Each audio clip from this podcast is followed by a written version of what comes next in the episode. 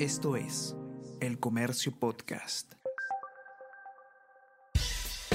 Buenos días, mi nombre es Soine Díaz, periodista del Comercio, y estas son las cinco noticias más importantes de hoy, jueves 10 de noviembre.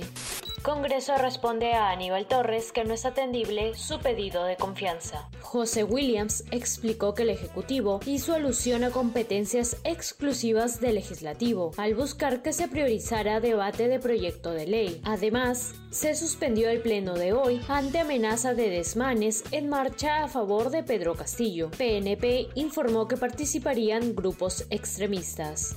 La DINI firmó contrato con proveedor que presentó falsa documentación. La entidad en materia de inteligencia adjudicó un proceso de compra e instalación por 200 mil soles que presentó información falsa para acreditar experiencia.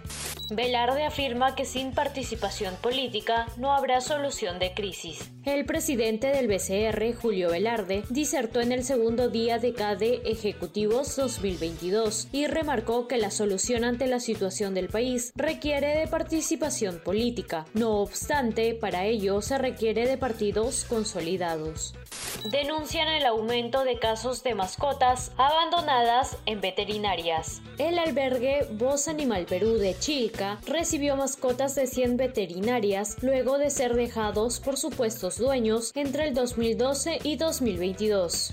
Melgar vence 1-0 a Alianza. El equipo arequipeño sacó una ligera ventaja por el título de la Liga 1. Un autogol de Jordi Vilches selló el marcador en la UNSA. La revancha en Matute este sábado definirá al campeón del fútbol nacional. Esto es El Comercio Podcast.